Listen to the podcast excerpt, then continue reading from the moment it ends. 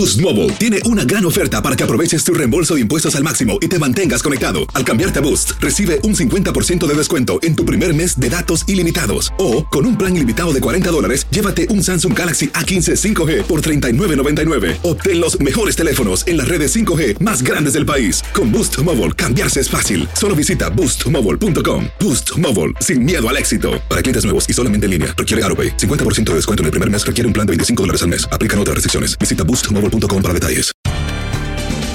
Bienvenidos al podcast de Buenos Días América, la revista radial más completa para los hispanos. Política, salud, economía, tendencia y deporte son algunos de nuestros temas. Bienvenidos.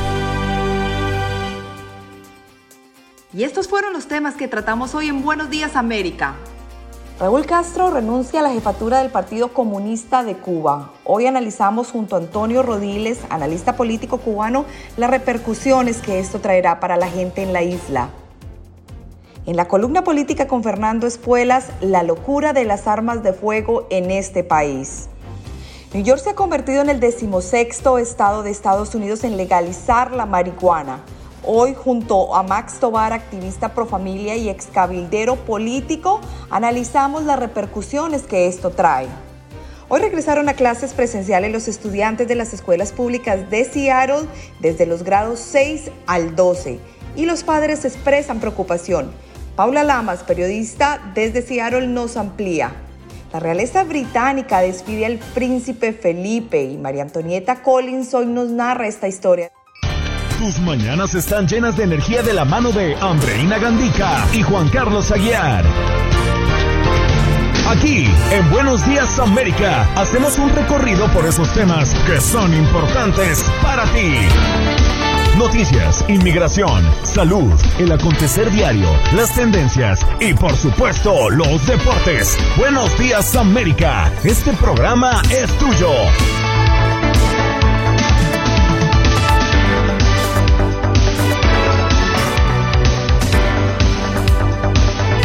Hola, hola, hola, hola, hola. Intenté el hello, hello, hello, pero realmente a mí es que no me sale. Pero me sale un hola, hola, hola. Muy buenos días, América.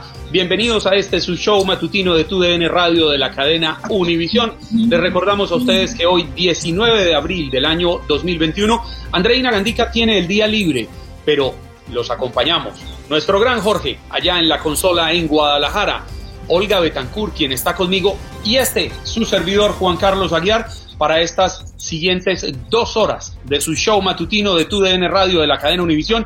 Esto es Buenos Días América y Buenos Días Olga Betancourt.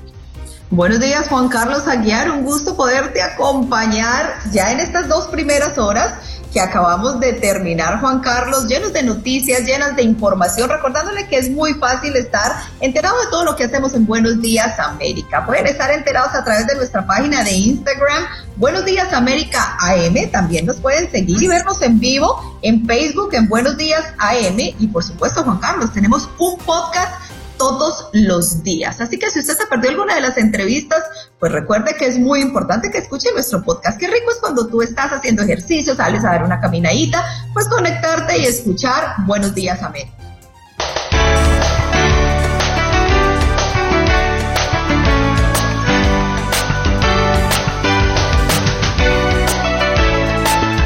8 y 6 minutos de la mañana en la costa este de los Estados Unidos. Ya tenemos con nosotros a nuestro primer invitado del día, Antonio Rodiles, analista político cubano, quien viene a hablar con nosotros sobre la noticia que hemos venido discutiendo a lo largo de toda la mañana con ustedes en este, su show matutino Buenos Días América. Antonio, muy buenos días, bienvenido. Bueno, buenos días y gracias por la invitación y un saludo a todos los oyentes también. La primera pregunta de carácter obligado se la hemos hecho a nuestros oyentes a lo largo de las primeras dos horas de este programa. Después de más de 60 años, por primera vez, uno de los hermanos Castro no está al frente de la dirección del Partido Comunista Cubano. ¿Podrá llevar esto a un cambio en la isla? Mira, realmente eso es completamente nominal, eh, que no está al frente. Eh, hay que entender que la estructura de poder eh, en Cuba está en el primer escalón son los militares, el segundo escalón el partido y el tercero lo conocido como poder popular. O sea que realmente Raúl Castro deje de llamarse primer secretario de partido, pero siga llamándose general de ejército, no cambia en nada la situación. O sea, los militares son los que controlan el poder político y el poder económico bajo el, gran conglomerado GAESA, que es un grupo empresarial eh, militar, y, de ahí que te pueda decir con tanta seguridad que no va a cambiar nada eh, por lo pronto.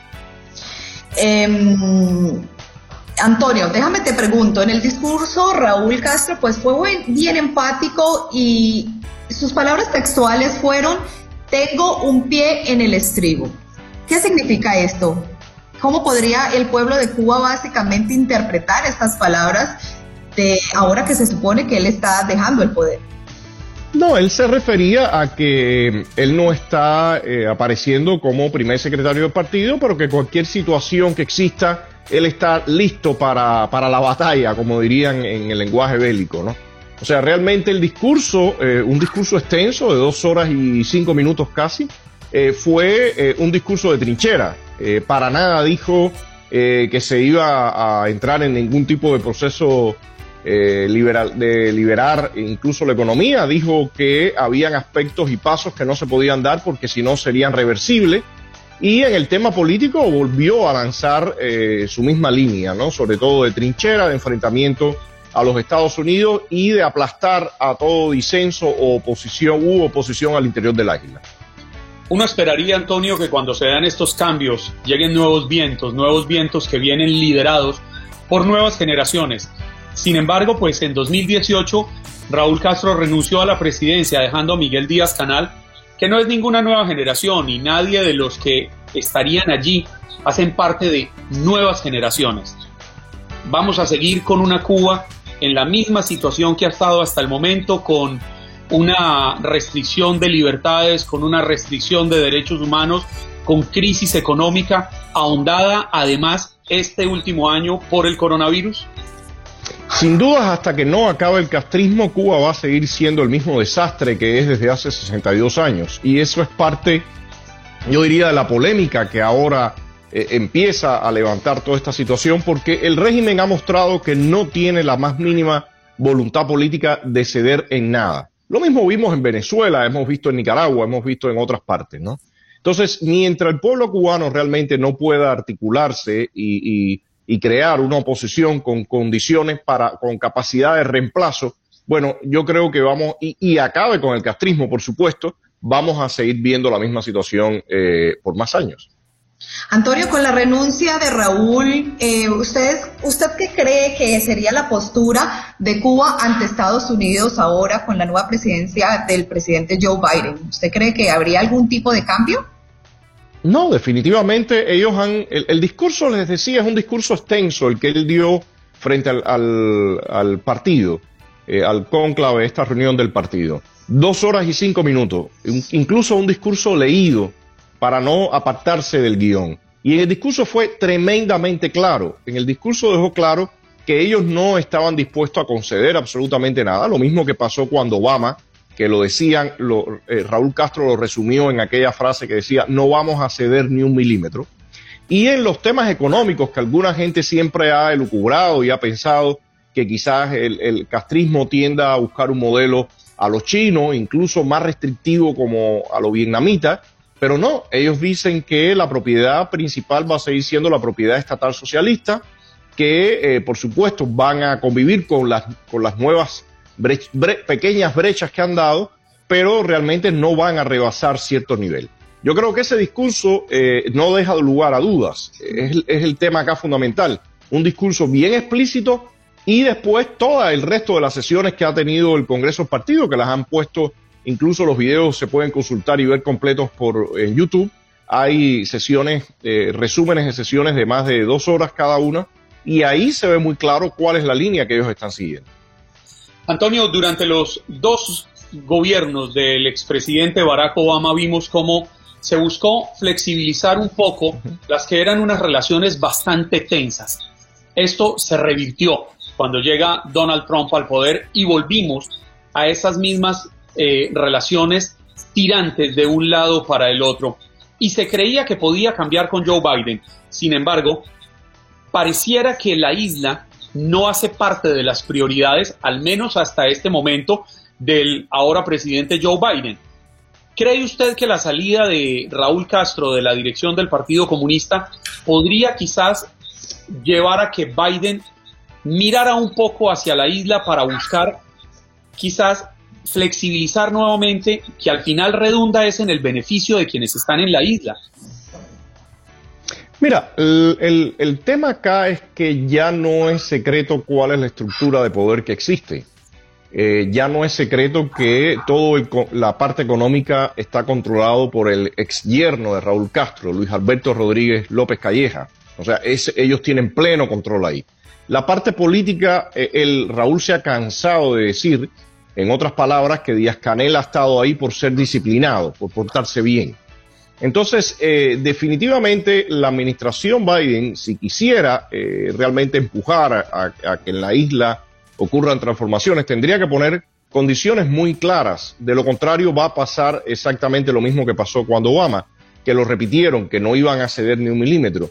Entonces, eh, habría que ver, habría que ver si eh, después de lo ocurrido este fin de semana, la administración eh, Biden lanza algún mensaje, alguna comunicación interna, a ver qué respuesta da el castrismo.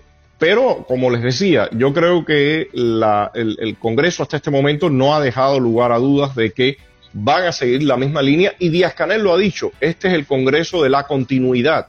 Eso es una palabra que él ha venido repitiendo eh, eh, casi a diario, que es que él es la continuidad de, Fidel y de Raúl. Así que en ese sentido yo veo que la administración puede intentar algo, pero tendría que realmente eh, pedirle al régimen. Antonio, antes de despedirte, déjame te hago una pregunta. Si con la, con la salida de Raúl el pueblo cubano no tiene esperanza, ¿qué toca eh, que pase en Cuba para que ustedes se liberen de este comunismo?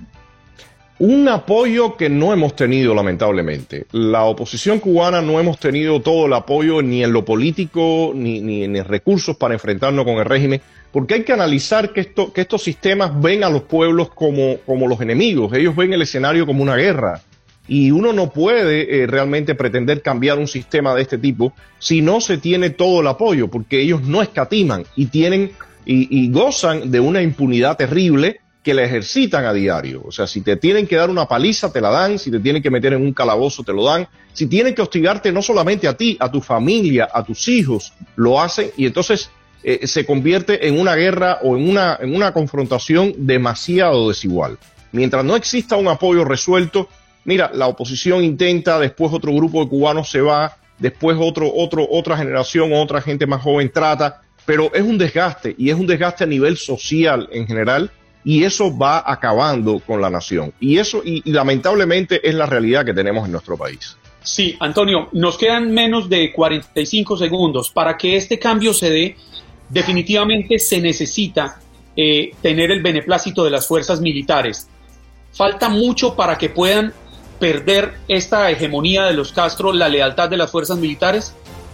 Por ahora yo creo que ellos tienen control y mientras no exista, como les decía, eh, quizás protestas masivas o, una crisis política al interior social eh, que realmente empiece a desbordarse, los militares no se desmarcan y es lo que, lo que vemos también en Venezuela. Ahora es mucho más fácil también entender lo que pasa en Cuba cuando uno ha visto el proceso de Venezuela, cuando muchas personas decían los militares se fracturan. Señor, si ellos tienen control todavía y ellos logran atemorizar a, a, las personas, evidentemente no se van a enfrentar porque saben que pagan con la vida. Antonio, muchas gracias por haber estado con nosotros. Antonio Rodiles, analista político cubano, y esperamos de que pronto tengamos buenas noticias para Cuba. Muchas gracias. Muchas gracias, muchas gracias a ustedes. Buen día. En Buenos Días América. Buenos Días América. Tu opinión importa. Nuestras redes sociales. Facebook. Buenos Días AM. Tu opinión importa. Instagram. Buenos Días América AM. Buenos Días América AM. Tu opinión importa. En Buenos Días América se habla de política.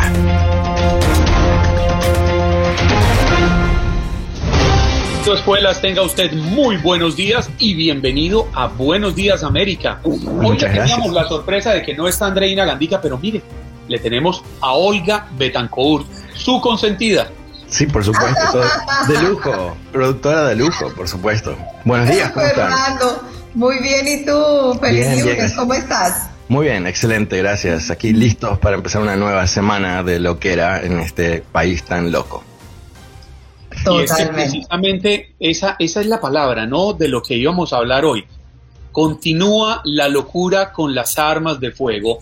Un nuevo tiroteo, esta vez en Indianápolis.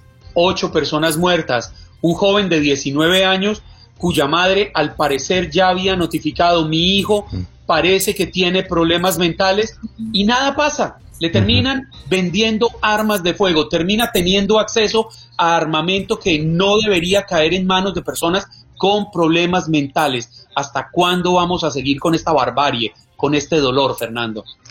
Eh, es tan trágico, ¿no? Porque no es solamente una vez, es a veces varias veces por semana, es a través de todo el país y realmente aquí ah, tenemos una situación obvia, ¿no? De descontrol estamos viviendo el fruto de dos décadas y más del esfuerzo de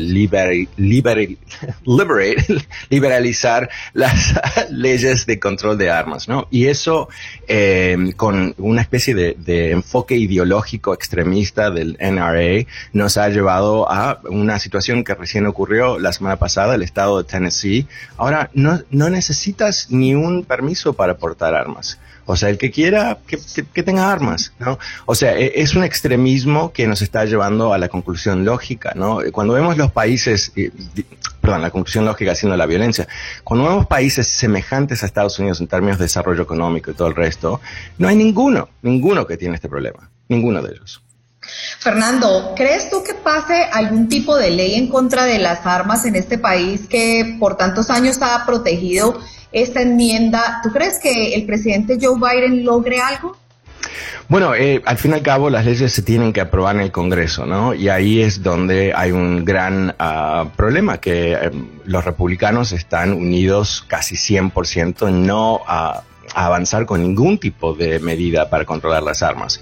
Entonces, al nivel más práctico de todo esto, Biden no tiene los suficientes escaños en el Congreso eh, para poder lograrlo en sí mismo. Ahora, eh, quizás hay un gran movimiento de la opinión pública, pero inclusive cuando hemos visto las terribles matanzas en otras épocas, donde hay un momento donde la gente se agita y dice enough, enough, suficiente, suficiente, igual ah, se bloquea. Así que no, no, quiero, no quiero ser tan negativo un lunes por la mañana, pero lamentablemente no creo que hay mucha razón para optimismo en este caso.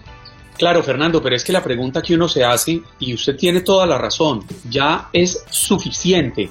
Sin embargo, uno mira las noticias y parecieran ser hechos repetitivos. El 22 de marzo, una balacera en un supermercado de Boulder, en Colorado, 10 muertos. Una semana antes, en tres locales asiáticos de masajes en Atlanta, Georgia, un solo hombre mató a ocho personas, van 18. A finales de marzo, otro hombre armado mató a cuatro personas, entre ellas un niño de nueve años en una oficina inmobiliaria del sur de California. Mm. Cuatro personas más 18, 22. La, hace unos días, un exjugador de la NFL disparó y mató a un médico, a la esposa del médico, a los dos nietos y a un hombre que estaba haciendo un mantenimiento en el aire acondicionado. Son cinco personas, más 22, 27. Este nuevo hecho en Illinois, ocho personas más, 35 personas, 35 personas que no debían morir y, los muchos más. no quieren entender. Eh, no, entender entienden, ah, pero no les importa, creo que es, es, la problemática, ¿no? O sea, ellos ven que los muertos están ahí, pero para ellos el, la, la, supuesta amenaza al derecho de tener armas es tan tremendo que no se puede permitir inclusive leyes muy modestas para, por ejemplo, tener un, un registro para entender si alguien, por ejemplo, ha cometido crímenes o si han habido denuncias. Eh, este, este último asesino compró sus armas uh, legalmente. ¿Cómo puede ser si la madre lo había denunciado? La madre lo denunció. Entonces, en ese caso, tenemos un sistema estúpido, tenemos un sistema que está destinado a crear tragedia, porque si no podemos controlar algo tan simple, como por ejemplo el incentivo que yo puedo tener de decirle a la policía, mire, mi vecino está completamente pasado y armado y es un peligro, tienen que hablar, tienen que tener una conversación y ver lo que pasa. Si no tenemos esa, esos mecanismos inclusive tan, tan ah, ad hoc, ¿no? Eh, creo que vamos a tener para siempre este tipo de matanzas, lamentablemente.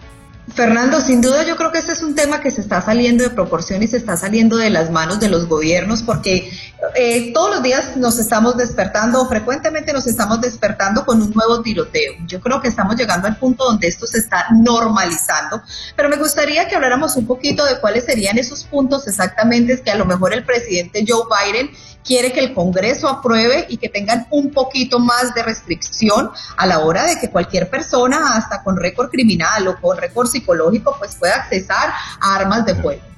Mira, la medida número uno, y sabemos que es una buena medida porque se intentó antes y bajaron estas matanzas, es lo que se llama the Assault Weapons Ban, que es prohibir las armas de fuego que son de guerra, son las que permiten... Uh, ¿Por qué mueren tantas personas tan rápidamente? Porque están utilizando armas de guerra que están destinadas a matar a muchos soldados a la vez, pero en este caso están matando a nenitos y, señoras caminando en un supermercado. O sea, eh, eso es algo fundamental tiene apoyo en Estados Unidos, esto no es una posición minoritaria.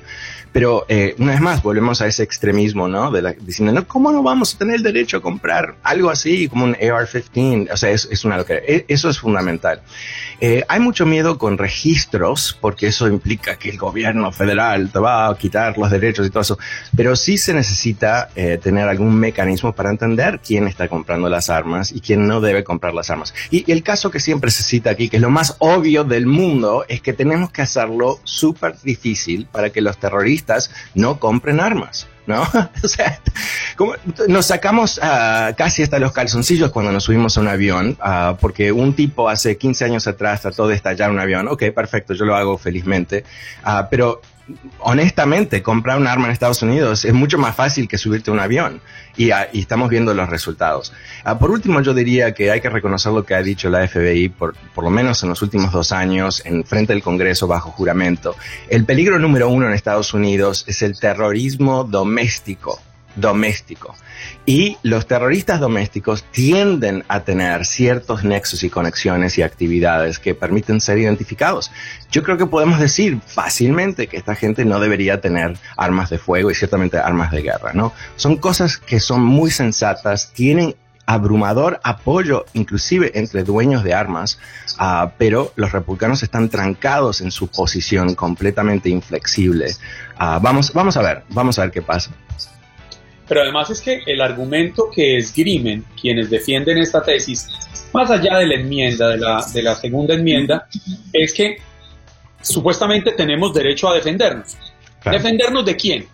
De estas mismas personas que protagonizan episodios de terrorismo doméstico, que salen armadas a matarnos a quienes andamos desarmados e indefensos. Pero entonces nosotros salgamos y compremos armas también. ¿Y en qué vamos a terminar convertidos? En el salvaje oeste donde usted carga armas, Olga carga armas, yo cargo armas y es saber quién dispara más rápido? No, estamos eh, en, Inglaterra, por ejemplo, no todos los policías están armados. Eh, muchos de los policías, en particular los que están caminando por la calle, eh, tienen unos palitos, tienen, o sea, los entrenan para pelear y todo eso. Los, policías armados vienen cuando hay una situación que es muy rara en, en ese entorno, que alguien esté armado. ¿No? Entonces, ¿qué tienen? Tienen toda una sociedad que está basada en el concepto de que la otra persona no está armada.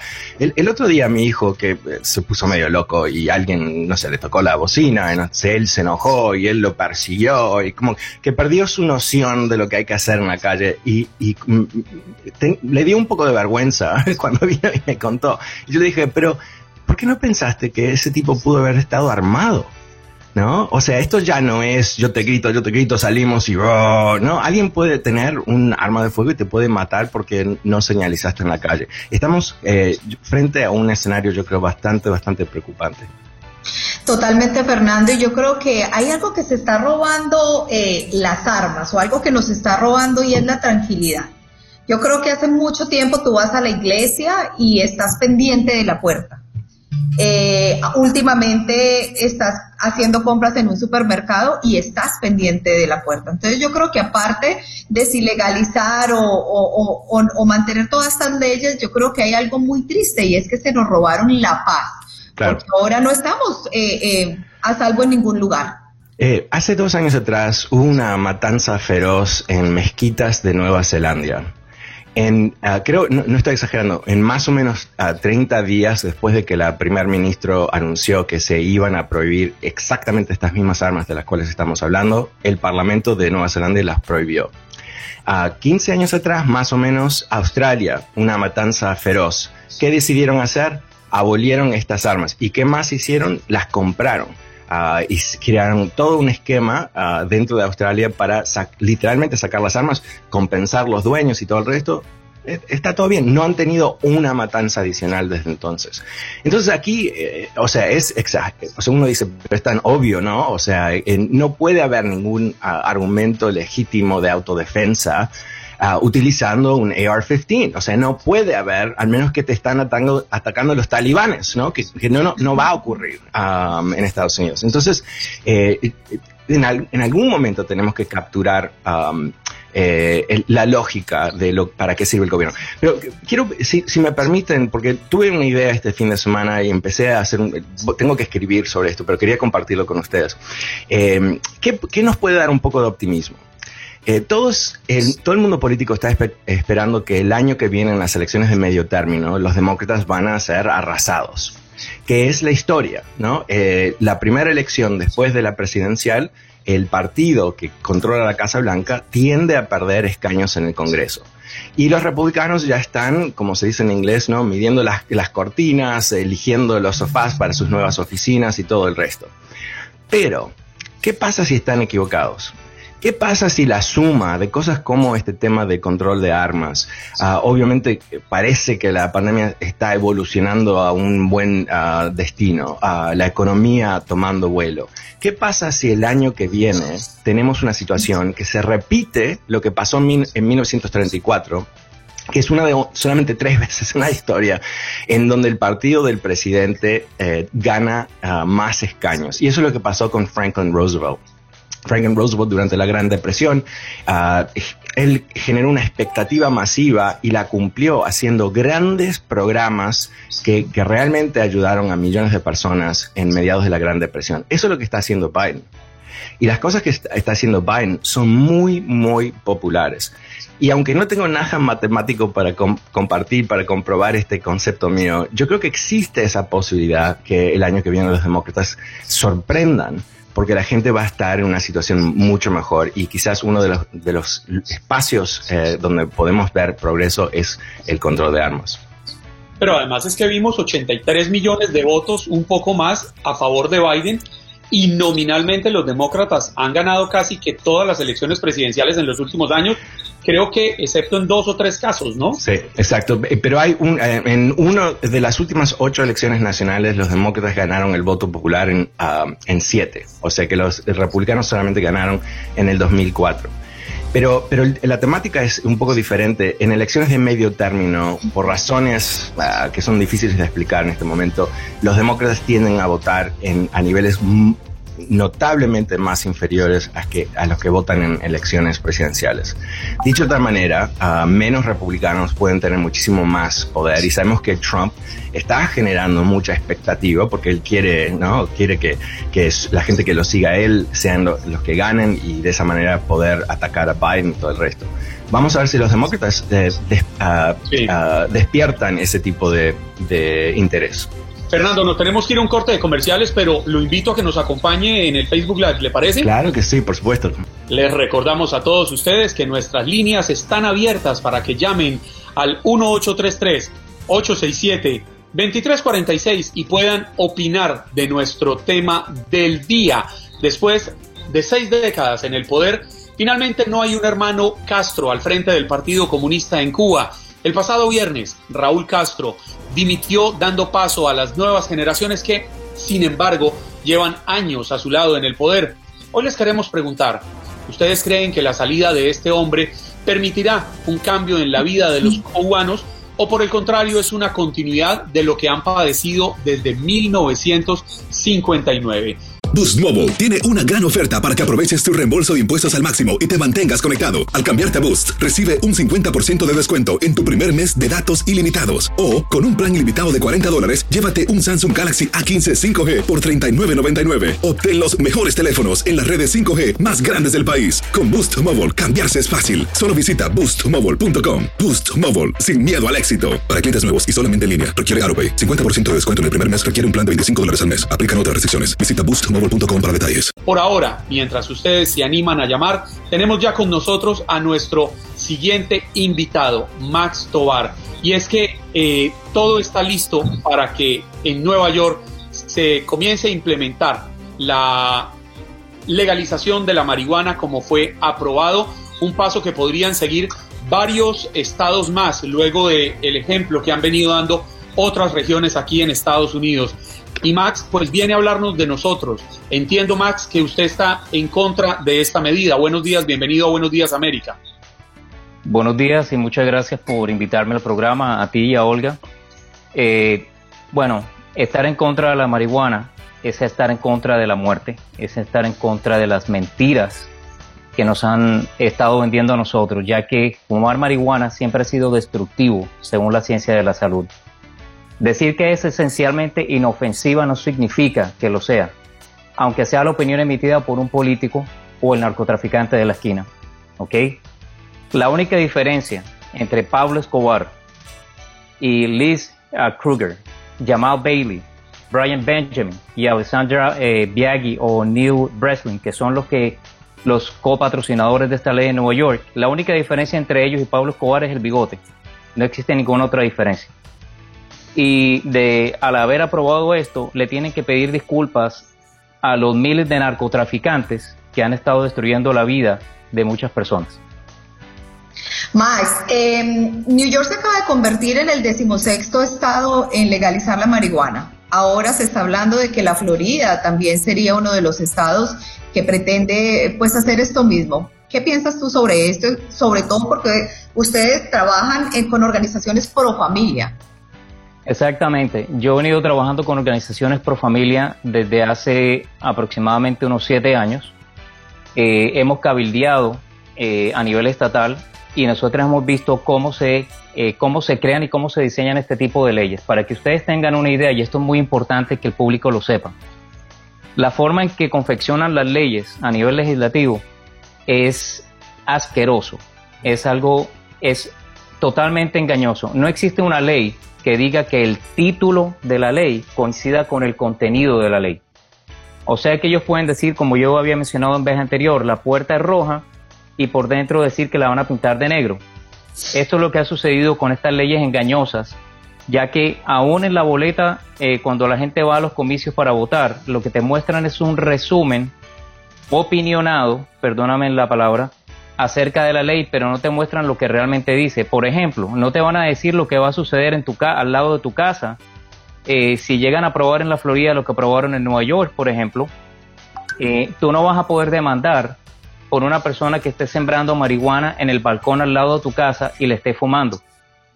Eh, lo que vaya, lo que va a ser considerado como una como un paciente, una persona que requiere la marihuana, es lo más absurdo del mundo. Yo anoche estuve leyendo la ley directamente desde la, legislatura del Estado de Nueva York y estaba viendo, por ejemplo, que lo que es un paciente es una persona que sea considerada que lo necesita.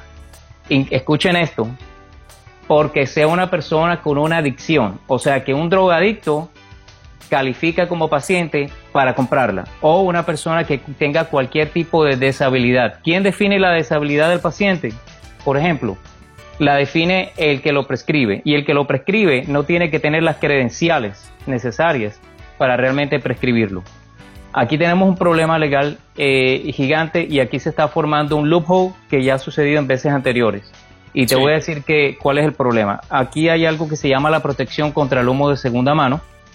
¿Ok? Eh, y estoy hablando directamente de esto porque ya lamentablemente como está aprobado en Nueva York, esto va a causar una serie de problemas.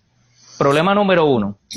Si tú lees en la legislatura, aproximadamente en la página 3, tú vas a ver que ellos reconocen que no tienen forma de detectar una persona que esté bajo la influencia, a menos que tenga el cigarrillo de marihuana en la mano en el carro y, y, esté el humo. ¿Ok? No tienen forma de detectarlo. Esto causa un problema gravísimo. Te voy a explicar por qué. Pero Max, permítame, permítame, permítame interrumpirlo porque yo sí. yo sí quisiera preguntarle algo y es que llevamos décadas enfrascados en una guerra contra las drogas. Esto no es nuevo. Y francamente es una guerra que ya se perdió. A estas alturas del siglo XXI, pretender que es una guerra que hemos ganado es absurdo. Es una guerra que hemos dado en Latinoamérica, es una guerra que en mi país, en Colombia, se ha dado y que ha costado miles de muertos. La droga, finalmente, legalizarla permitiría unos ingresos a las arcas del Estado que permitirían desarrollar programas de educación, programas que serían dedicados a nuestros hijos para que les enseñen los daños que hace la droga, igual que hacen con el alcohol, porque finalmente la guerra contra el alcohol se perdió, lo legalizaron y hoy tratan de dar educación para evitar que nuestros niños caigan en el alcohol y de alguna forma se ha controlado. ¿Por qué no pensar que puede ser lo mismo con la marihuana? Bueno, lo que tú estás diciendo, te lo digo con mucho respeto, ese, tú estás repitiendo eh, casi que, mm, verbatim lo que está escrito en la ley, lo cual es un insulto a la inteligencia, porque yo también soy colombiano, yo he vivido los traumas en primera persona y la tragedia de lo que es la droga, ¿ok? Yo he visto cómo, eh, inclusive en mi propia familia, mi hermano destruyó su propia vida, destruyó la vida de su matrimonio, la vida de su hija y hasta ahora lo está reconstruyendo. Ese cuento de legalizar la droga siempre ha sido eh, una estrategia para destruir una sociedad. Eso es una gran mentira. Hay una gran diferencia entre el alcohol y la marihuana. La marihuana si se llega, si se legaliza como está en Nueva York, de la manera en que lo legalizaron, ¿ok? Eh, hay una cláusula, más o menos en la página 5 de la ley, tú vas a darte cuenta que ahí dice que los empleadores van a poder decidir a discreción de ellos mismos si ellos van a prohibir, perdón, si ellos van a prohibir o no eh, el uso de la marihuana durante las horas de trabajo. Eso significa, y te voy a hacer una pregunta, ¿tú te subirías en un avión cuando el piloto está drogado de marihuana. No me subo cuando está borracho y el alcohol está legalizado. Bueno, y te vas a subir en un avión con, uno, con un piloto borracho. obviamente que no. Le acabo de responder, no me subo. Perfecto, te voy a hacer otra pregunta. Precisamente, precisamente porque dejarías, normas. No, pero es que lo que tú no estás entendiendo es que las normas, que lo que yo te estoy diciendo es lo que está aprobado en Nueva York en este momento.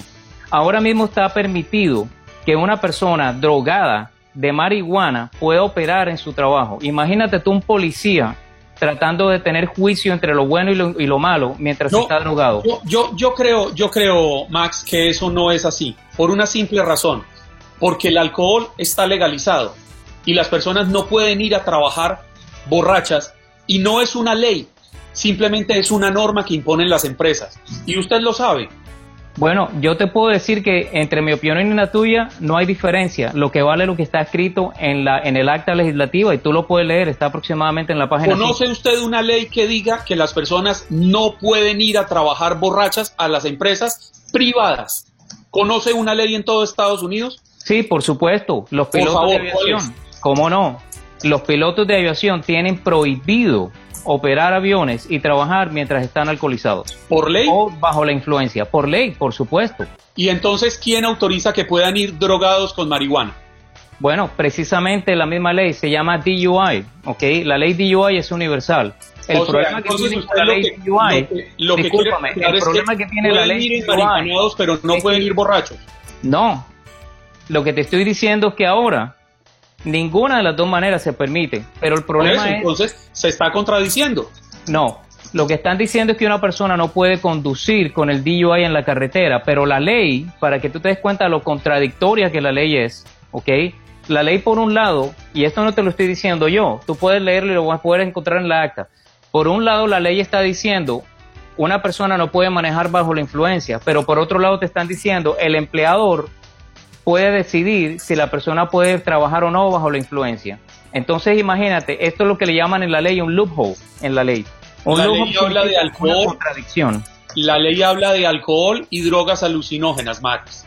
No hace Por eso. diferencia. Correcto. Entonces, ¿Qué si es la para ti no hace Una diferencia- droga. Bueno, es que lo que pasa es que, mira, el hecho de que redefinan lo que es una droga no significa que lo deje de ser, y tú lo sabes. No es que no están redefiniendo. Yo, históricamente, la marihuana es una droga alucinógena. No, nadie, nadie está redefiniendo nada. No, sí lo están redefiniendo, porque lo que pasa es que si tú hubieras leído el acta, tú te vas a dar cuenta ahí que ahí están redefiniendo. Y una de las cosas que están haciendo es que lo están redefiniendo que ya no es considerado como una droga. ¿Ok? Ese es el problema gravísimo que tienen ahí. ¿Ok? Ahora, te voy a decir otra cosa peor. Dentro de esta norma, yo encontré otro párrafo, más o menos, son aproximadamente, bueno, son eh, eh, docenas de páginas.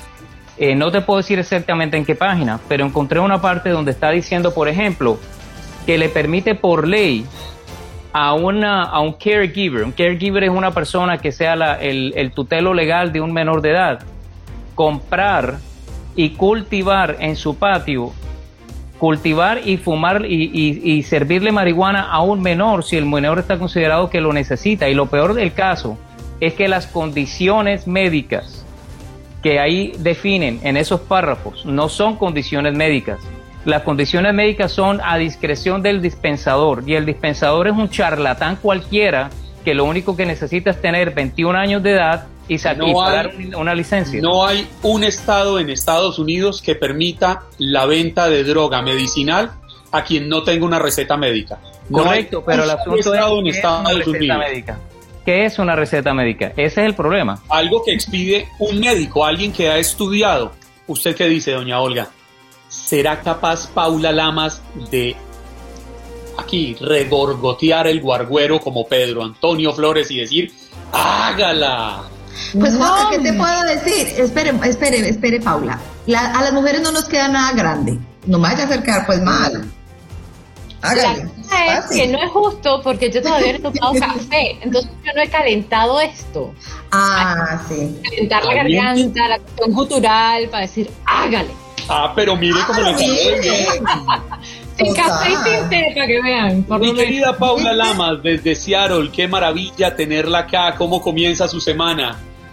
Muy bien, gracias a Dios, soleado, estamos ¡Qué maravillosos. maravilla! Un fin de semana de casi 80 grados, que esto ha sido la bomba en esta... este oeste. Pues hoy bajamos otra vez a los 68, pero se siente igual como verano. Ya aquí nos sentimos como en Miami. ¿Para qué te digo que no? Bueno, déjame contarte que en Miami estamos un poquito más calientes. Esta semana estuvo muy caliente, Juanca. No sé si te dio la misma impresión. sí, sí, sí, sí. No, y a mí como me gusta el calor, entonces... No, a mí me encanta, pero estuvimos en los noventas. Pero bueno, ¿por qué nos vamos a las noticias de Seattle, Paula? Nos contabas de que mañana regresan los muchachos a las escuelas presenciales y pues hay cierta preocupación. Hoy, mi Olguita, hoy mismo Hoy. los muchachos ya en unos minutitos a eh, pues recibir esas clases presenciales, regresan a las aulas los estudiantes de secundaria y preparatoria aquí en Seattle, pero hay muchísima preocupación porque van a volver a, la- las clases justo en medio de esta pandemia, pero más allá de eso es que se han entablado campamentos de indigentes en las inmediaciones de las escuelas públicas y eh, ya se había ordenado que eh, a la ciudad que limpiaran dos específicamente que estaban siendo los más grandes y los que más eh, estaban cerca de las escuelas. Uno se eliminó el viernes como debía ser, el otro no, porque el distrito dice que todavía está coordinando soluciones a largo plazo, porque quitarlos no es la solución.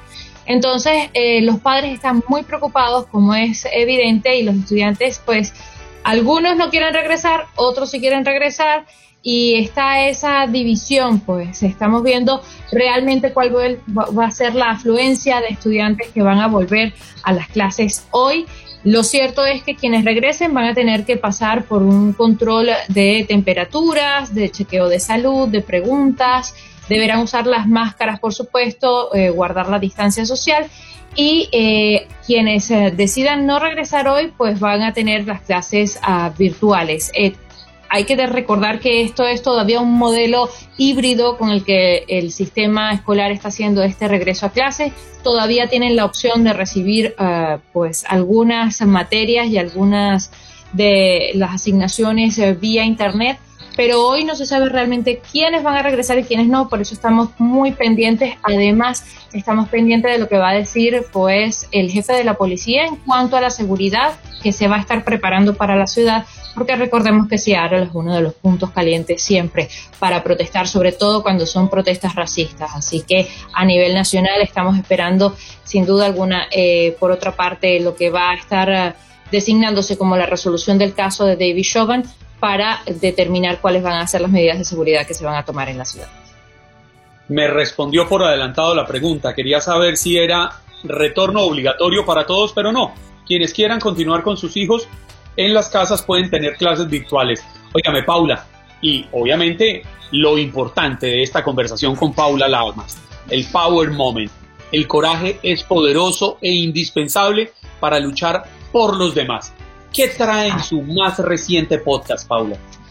Pues tuve el honor de hablar con una persona que no le da miedo decir que es inmigrante indocumentada en este país y más allá de eso ha estado luchando por más de 20 años por los derechos de los inmigrantes Estados Unidos y muy recientemente ha sido una de las personas que logró que se cerrara el primer centro de detención en todo el país el primer, la primera cárcel de inmigrantes eh, que eh, está siendo pues llevada por una compañía que es privada que no es del Estado, que no es del gobierno. Así que ha sido un gran paso que eh, Maru Mora Villalpando pues ha sido una de las que ha logrado esto, aun y cuando lleva un proceso de deportación por ICE desde el 2017. Ella nos cuenta de esto, nos cuenta de cómo ha podido sobrepasar un montón de miedos, entre ellos el miedo a la migra, como ella misma lo llama. Yo creo que es una de esas entrevistas que vale la pena porque todo aquel que es inmigrante se va a identificar. Hablo del racismo, hablo de la inmigración, hablo de muchísimas cosas que valen la pena escuchar. Nos guste o no, seamos de un partido o no, eh, resaltó que el problema de inmigración ha estado en todas las administraciones, sin duda alguna, independientemente del partido político, y es algo que vale la pena que tengamos en mente. Claro que sí, Paula, y para todos los amantes de podcast, pues eh, los invitamos a que escuchen Power Moment. Yo he tenido la oportunidad de hacerlo y de verdad que me gusta mucho. Me parece muy bonita la forma en que haces esas entrevistas, sobre todo que te dan una perspectiva muy humana de los personajes que siempre tienes, Paula. Así que los invitamos a que, a, que escuchen Power Moment, igual, que escuchen eh, nuestro podcast que sacamos todos los días, el de Buenos Días América. Pero bueno, Paula, un gusto haber hablado contigo. Cuídate mucho y disfruta de, de esos climitas de verano. Una bronceadita. Eh, no, ya estamos de canita cuarta. Esto es un logro en esta ciudad. No lo sabes. Sin, sin manga, sin manga. Power Moment lo pueden escuchar en todas las plataformas digitales y si no, paulelamas.net. Ahí lo pueden escuchar. Ya iba a decir Power Lamas. Chao, Paula. Chao, Paula. Un lunes para todos. Hasta luego y lo prometido es deuda. Tenemos con nosotros a la gran María Antonieta Collins, porque ella es experta. Como ella es la reina de Univisión, pues obviamente tiene que ser experta en los temas de realeza. María Antonieta, el fin de semana pasado le dimos el adiós, la despedida al príncipe Felipe de Edimburgo, el príncipe consorte, el esposo de la reina Isabel II, un hombre que cumplió a cabalidad con las tradiciones, Qué pena, ¿verdad? Juan Carlos, a ver, eh, tú, hola Olga, buenos días. Hola, ¿cómo estás María Antonieta? Bueno, no estoy muy bien porque amanecí este, indispuesta con un nervio que se me jaló en una pierna y era un dolor terrible y ahorita me ven ustedes así en un lugar anodino. No, es una clínica donde estoy esperando que me hagan un ultrasonido, pero yo no, no, no falto a mi promesa, la palabra la cumplo y aquí estoy. A ver, Juan Carlos, como hombre, Imagínense lo que es estar siempre, toda tu vida pública, tres pies detrás de tu esposa. Imagínate como hombre, es el primer feminista, de hecho, un hombre que, que le dijo al Reino Unido, ok, este es mi país de adopción y yo estoy con esta señora que es mi esposa, la madre de mis hijos y así estaré hasta el último día de mi vida. Es un hombre adelantado a su tiempo. Yo comentaba algo, les voy a decir que a mí me impresionó de él, un hombre de ciencia y de tecnología que, le admiraba todo aquello del espacio, todo, y que en el año 57, cuando vienen a ver al presidente Eisenhower, que a quien admiraban como héroe de la guerra, como cuando fue el, jefe de los comandos aliados en la guerra, lo encuentran en la Casa Blanca y una de las cosas que los llevan a conocer son los supermercados en el año 57. Él, dicen que él, eh, Felipe de Edimburgo se queda maravillado, sobre todo en la manera de cómo se cobraba en las cajas de los supermercados la mercancía, porque hasta entonces eran tiendas, ¿verdad? Y que de ahí es de donde se llevan los supermercados al Reino Unido. Pues, o sea, eso les habla de un hombre adelante de su tiempo. Y a mí, a ver, a los dos les quiero decir, si algo me dolió que fue la soledad de la reina, sin lugar a dudas. También es, impactante esa imagen, Mac. es eso me decir. Es impactante, son 70 años junto a la vida de una persona, 73. Bueno, pero si algo me impactó fue la carroza, que él ayudó, la, la carroza de carreras, el carruaje de carreras, que lo acompañó hasta la entrada del rectángulo de Windsor a ver cuando subían su cuerpo a Land Rover. ¿Por qué? Porque él impulsó ese deporte. Cuando él ya no puede hacer en el año 71 polo porque se lesionó, él entonces busca otra. No podía ser tenista por lo mismo, por el movimiento de la muñeca. No podía hacer muchas cosas. Y, entonces encontró este deporte y lo convierte, la carrera de carrozas y él ayuda a crear las leyes, las reglas, todas las normas. Y esos dos ponis eh, de escoceses, Nieves y eh, Storm, ahí con esa carroza, con el, chicote de mando, con la frazada que lo cubría, con sus guantes, con su gorra. ¡Wow! ¡Qué homenaje al ver que al hombre que los vio por tantos años lo iba llevando un ataúd en otro vehículo que no María Antonieta, yo creo que una de las imágenes que recorrió en redes sociales y en, y en los principales canales de televisión fue la imagen de la reina con su cabeza agachada todo el tiempo en la capilla. ¿Cómo interpretas tú esto? Bueno, ahí había dos interpretaciones. Una era material que era ella iba siguiendo el funeral paso a paso en el libro, en el libro de, del oficio, ¿verdad? el libro del servicio religioso. Recordemos, eso ya estaba planeado en el año 2013. Hace 18 años el duque de Edimburgo decidió hasta la última nota musical, el coro de cuatro personas, lo que se iba a tocar, cómo se le iba a recibir en las escalinatas de San George, el silbato ese de la Marina llamando a zafarrancho de guerra. Todo eso, todo eso él lo planeó. Entonces ella iba siguiendo doliente, a ella le, yo que, a ver, imagínense ustedes la reflexión. San George es el lugar donde han, enterrado a ocho monarcas, donde está su padre, su madre, su abuela, donde ahora está su esposo y donde ella tendrá que reposar finalmente. Windsor es su casa. Pero la otra gran reflexión era, por primera vez se encuentra sola. Él fue su fuerza, él fue su compañía. Bien dijo Boris Johnson, es el hombre que ayudó a fortalecer la monarquía a pesar de todas las cosas. Sí, María Antonieta, pero es que además yo siempre, siempre he escuchado aquella famosa frase que dice que detrás de cada gran hombre hay una mujer, pero en este caso se rompió la regla por todos lados. Sí, porque señor. detrás de esta gran mujer, un hombre fiel, leal, incondicional, que se mantuvo firme, sin hacerle sombra a ella, entendiendo bien el papel que jugaba en la historia.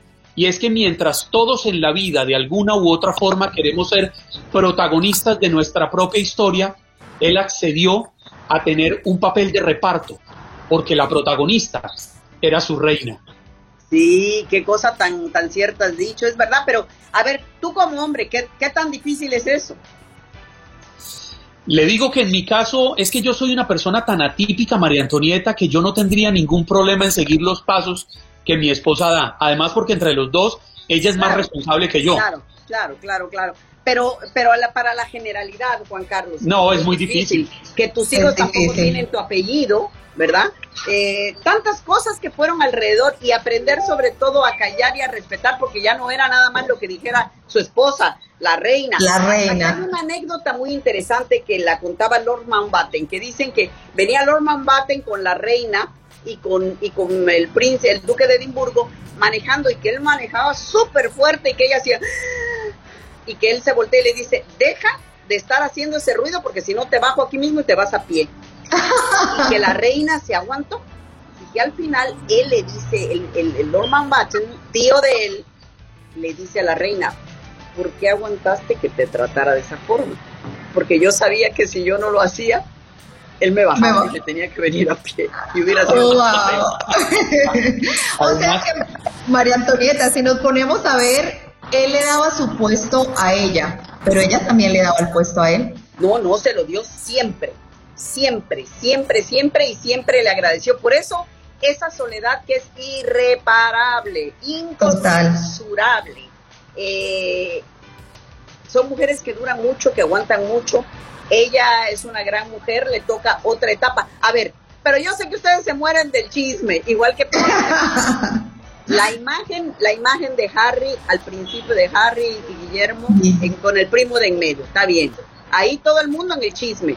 Mi compañero Félix de Betuta contaba en el, en el funeral en vivo con mucha razón que haber hecho eso era como poner el marcador en amarillo para que se dieran cuenta, miren, ahí están los hermanos y hay alguien en medio para que no se peleen. medio. Pero después al final verlos a los dos caminando y que incluso Kate, la duquesa de Cambridge, hablara con él porque ellos tres se llevaban muy bien antes. Total. Y ver a esos dos hermanos juntos hablando, yo creo que para la reina va a ser un gran alivio en su duelo, ¿no? María Antonieta, literal, nos quedan 50 segundos. Estamos viendo el ocaso de una era. ¿Podrá resistir la reina Isabel II la partida del que fue su soporte? Yo creo que sí, yo creo que bueno, eso lo sabe solo Dios, ¿verdad? Pero yo creo algo muy importante que leí el día del funeral, que resume todo esto, Olga y Juan Carlos, es aquí no se lloró a la monarquía, no se lloró la pérdida de la monarquía, se lloró la partida de un hombre que dio una gran contribución a la monarquía. Yo creo que con eso me, me, me No. No, María Antonieta, y que nos hace creer en los príncipes azules. Parece que sí existen, ¿no? Ay, qué guapo era, Padre Santísimo de la Gloria, era un príncipe de verdad. Pero además, Un gusto tenerte, María guapo, Antonieta. inteligente, adinerado, nació siendo príncipe. Él nació siendo el príncipe de príncipe de Grecia y de Dinamarca. Y lo dejó todo por irse a acompañar el sueño y la grandeza de una mujer. Lo más admirable de él.